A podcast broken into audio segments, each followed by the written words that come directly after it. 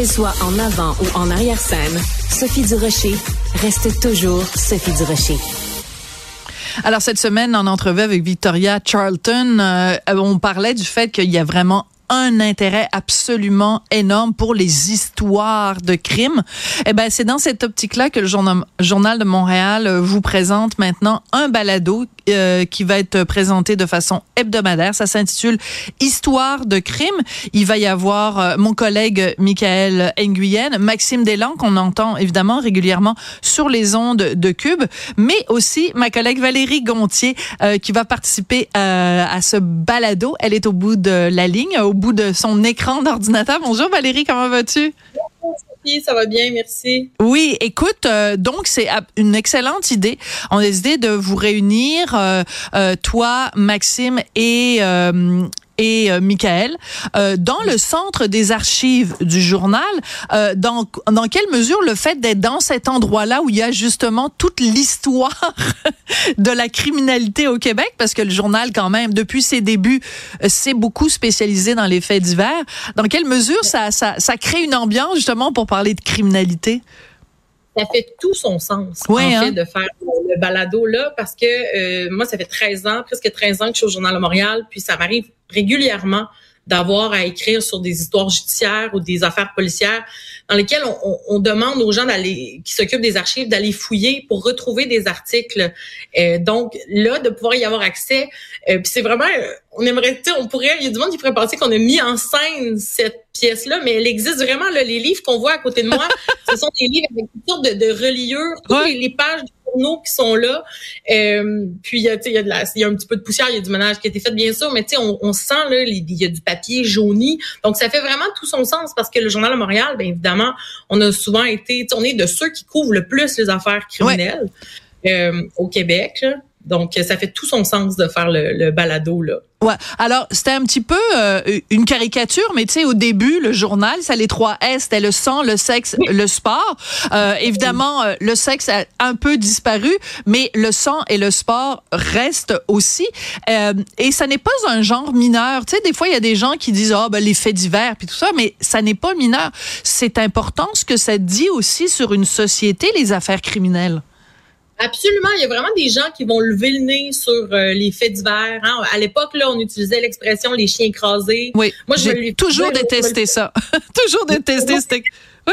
Mais moi aussi, tu sais, évidemment, je le concède. Là, je lis des archives des fois de, de par rapport à des sujets que je couvre, puis je le vois que les, les journalistes allaient loin, puis il y avait des photos qu'on publierait jamais aujourd'hui là tu sais des photos de corps des photos ou des détails là comme quand même assez importants. Aujourd'hui on va se garder une discrétion par rapport à des détails sur des agressions sexuelles. Mm. c'est volontaire qu'on fasse ça ou même sur des, des meurtres. Euh, mais évidemment que selon moi les, les faits divers tu sais moi j'ai atterri dans l'équipe des faits divers parce que c'est comme ça qu'on commence hein, quand on est journaliste. Quand on m'a demandé est-ce que tu as envie de faire des faits divers? J'ai dit oui oui oui, oui, parce que je voulais le je voulais la job, hein. Je voulais.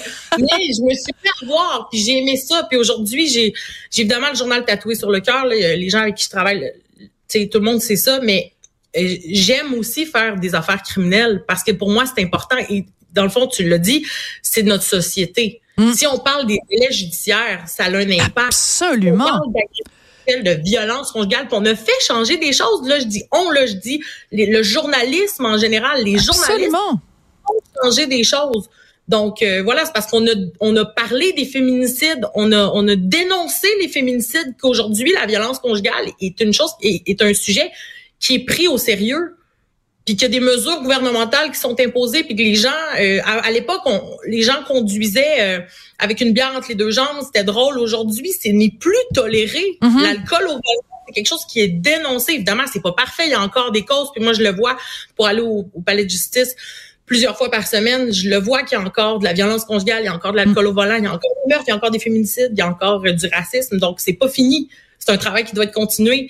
Mais selon moi, ça pourrait être appelé aussi des faits de société. Là. Absolument, très bien dit. Au lieu de faits divers, appelons ça faits de société. Et d'ailleurs, euh, dans euh, un des épisodes donc de ce balado, tu parles de du procès du, du camionneur reconnu coupable de négligence criminelle et tu parles entre autres euh, de la de la de la réaction. Comment ça se passe dans la cour de justice quand euh, un, un criminel, quelqu'un qui est reconnu coupable d'avoir posé euh, un acte criminel, euh, quand cette personne-là reçoit son verdict et qu'elle est confrontée aux familles des victimes, il y a des drames humains qui se passent dans les palais de justice. C'est peut-être ça aussi ton intérêt.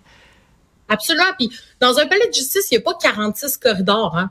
Donc, euh, au palais de justice de Laval, là, pour se rendre à la salle où le verdict a été rendu euh, la semaine dernière, il n'y a qu'un seul corridor. Là. Donc, accusés et victimes mm. doivent un moment, les, évidemment, les, enquêteurs, les constables spéciaux, les, euh, tout le monde essaye de faire en sorte qu'il y ait un petit bouclier qui se passe. On laisse, passer, on laisse passer l'accusé en premier, mais, des fois, ils vont à la même salle de bain. Là. Ça semble... Mm peut sembler euh, comme exemple, mais c'est ça.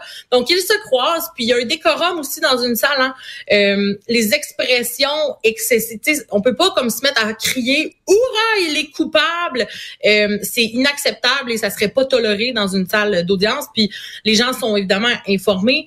Donc, ça s'est fait dans, je dirais, dans la discrétion, mais c'était très senti. Hein. On avait comme d'un côté la famille de l'accusé qui est quand même je veux pas dire impassible parce que peut-être qu'à l'intérieur d'eux, ça, il se passait des choses, mais on n'a pas vraiment vu d'émotion. Euh, puis de l'autre côté, ben, il y avait les familles qui étaient comme, on le voyait, on le sentait venir. le jugement a duré 1h30. la juge a lu pendant 1h30 toute la preuve. On savait que ça s'en allait là, mais tant qu'elle ne le dit pas, tant qu'elle ne, tu sais, évidemment quand elle est arrivée, elle le dit, ce monsieur-là, euh, son, son camion, c'était l'équivalent d'une arme on se doutait qu'il allait être reconnu coupable euh, d'avoir tué quatre personnes sur la 440, fonçant à presque 100 km heure dans, dans des voitures immobilisées dans, dans de la congestion. Là. Donc, euh, il y a eu de l'inattention, puis c'est de l'inattention qui était jugée de la négligence puisque tout le monde s'est arrêté sauf lui, puis bon. Donc, évidemment que les familles, bon, il y avait des larmes, ça se serrait dans les bras, tu un peu discrètement. Puis à la sortie, ben là, c'est là qu'ils ont pu comme aller se, aller dans une salle puis se rassembler, parler au procureur de la couronne qui leur ont aussi expliqué des choses de qu'est-ce qui allait se passer. Mm-hmm. Il y a des membres de la famille qui s'attendaient à ce que des membres des familles, là, des gens qui étaient là, qui s'attendaient peut-être à ce qu'ils soient incarcérés Monsieur Gréwal parce que évidemment qu'il risque une peine de, de, de pénitencier. Euh, ça n'a pas été fait parce que Monsieur est en liberté depuis depuis le drame là, puis euh, respecter toutes ses conditions. Donc c'est toutes sortes de trucs comme ça que le public est pas au courant. Voilà. Donc ils se disent et c'est pour ça que euh, ce balado-là est extrêmement important. Euh, toi, Maxime et Michael, c'est que vous allez aussi participer à une certaine éducation juridique parce qu'il y a un manque de connaissances. Hein. Il y a beaucoup, beaucoup de gens, euh, malheureusement, moi j'ai toujours pensé que ça devait être enseigné à l'école pour former de bons citoyens. Il faut qu'on comprenne euh, les, euh, les méandres du système de justice et je trouve que vous faites œuvre de pédagogie avec ce balado. Ouais, ben tant mieux si, si c'est comme ça que c'est perçu parce que je crois que la façon dont on l'aborde, c'est évidemment on, en discute comme on en discute entre collègues. Oui. Hein, parce que nous on travaille euh, évidemment le matin on se fait des réunions ou Maxime qui, qui est comme sur la route, ça arrive souvent qu'on va s'appeler puis qu'on va discuter, il va me poser des questions, je vais l'appeler pour moi lui poser des questions, qu'est-ce que t'en penses?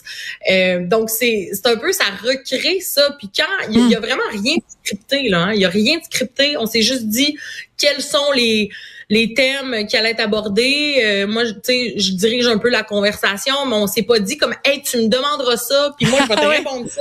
Oui, c'est spontané. On n'a pas le temps de le faire, ça, parce qu'on travaille, hein? on a des articles à produire. Puis deux, ben, ce serait pas le fun. Des fois, même qu'on a eu une petite réunion juste pour se dire nos sujets.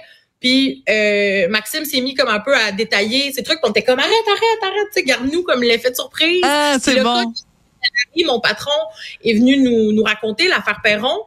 Euh, qui est un fait divers parce que tant qu'être dans les archives, on s'est dit tiens pourquoi pas aller fouiller un cas ben oui euh, qui est fort médiatisé puis cette semaine c'est l'affaire Perron qui est un individu qui réalisateur Radio Canada ah, ben qui a été accusé qui avait subi un procès pour le meurtre de sa conjointe à Laval. Moi J'étais très jeune quand c'est arrivé. Donc, je, je, je, le connaissais parce que le monsieur est décédé il y a quelques années, puis j'avais lu déjà des articles là-dessus, mais je ne connaissais pas tous les détails de la saga, mais pas du tout. Donc, et je n'ai pas, on m'avait envoyé les archives pour que j'en prenne connaissance, puis je l'ai pas fait parce que je voulais pas avoir. Donc, ma réaction quand quand euh, c'est spontané. Ben, c'est spontané. Ben, voyons donc. Eh, tu sais, donc c'est vraiment. Ouais, c'est ça, c'est ça le but. Voilà, c'est ça. Donc moi je m'en souviens de l'affaire Perron parce que je suis un tout petit peu plus âgé que toi, mais c'est absolument passionnant. Donc à écouter ce nouveau balado du journal de Montréal, Histoire de crime, euh, des journalistes terrain qui vous racontent les coulisses des histoires du monde judiciaire et des faits divers. Vraiment une excellente initiative. Alors euh, ben bonne balade dans les balados. Merci beaucoup à chaque semaine, une belle balade. Merci de l'invitation. Ça fait plaisir, Valérie Gontier, journaliste aux affaires euh, juridiques au Journal de Montréal. Merci. Au revoir. Débat, opinion et analyse. Cube.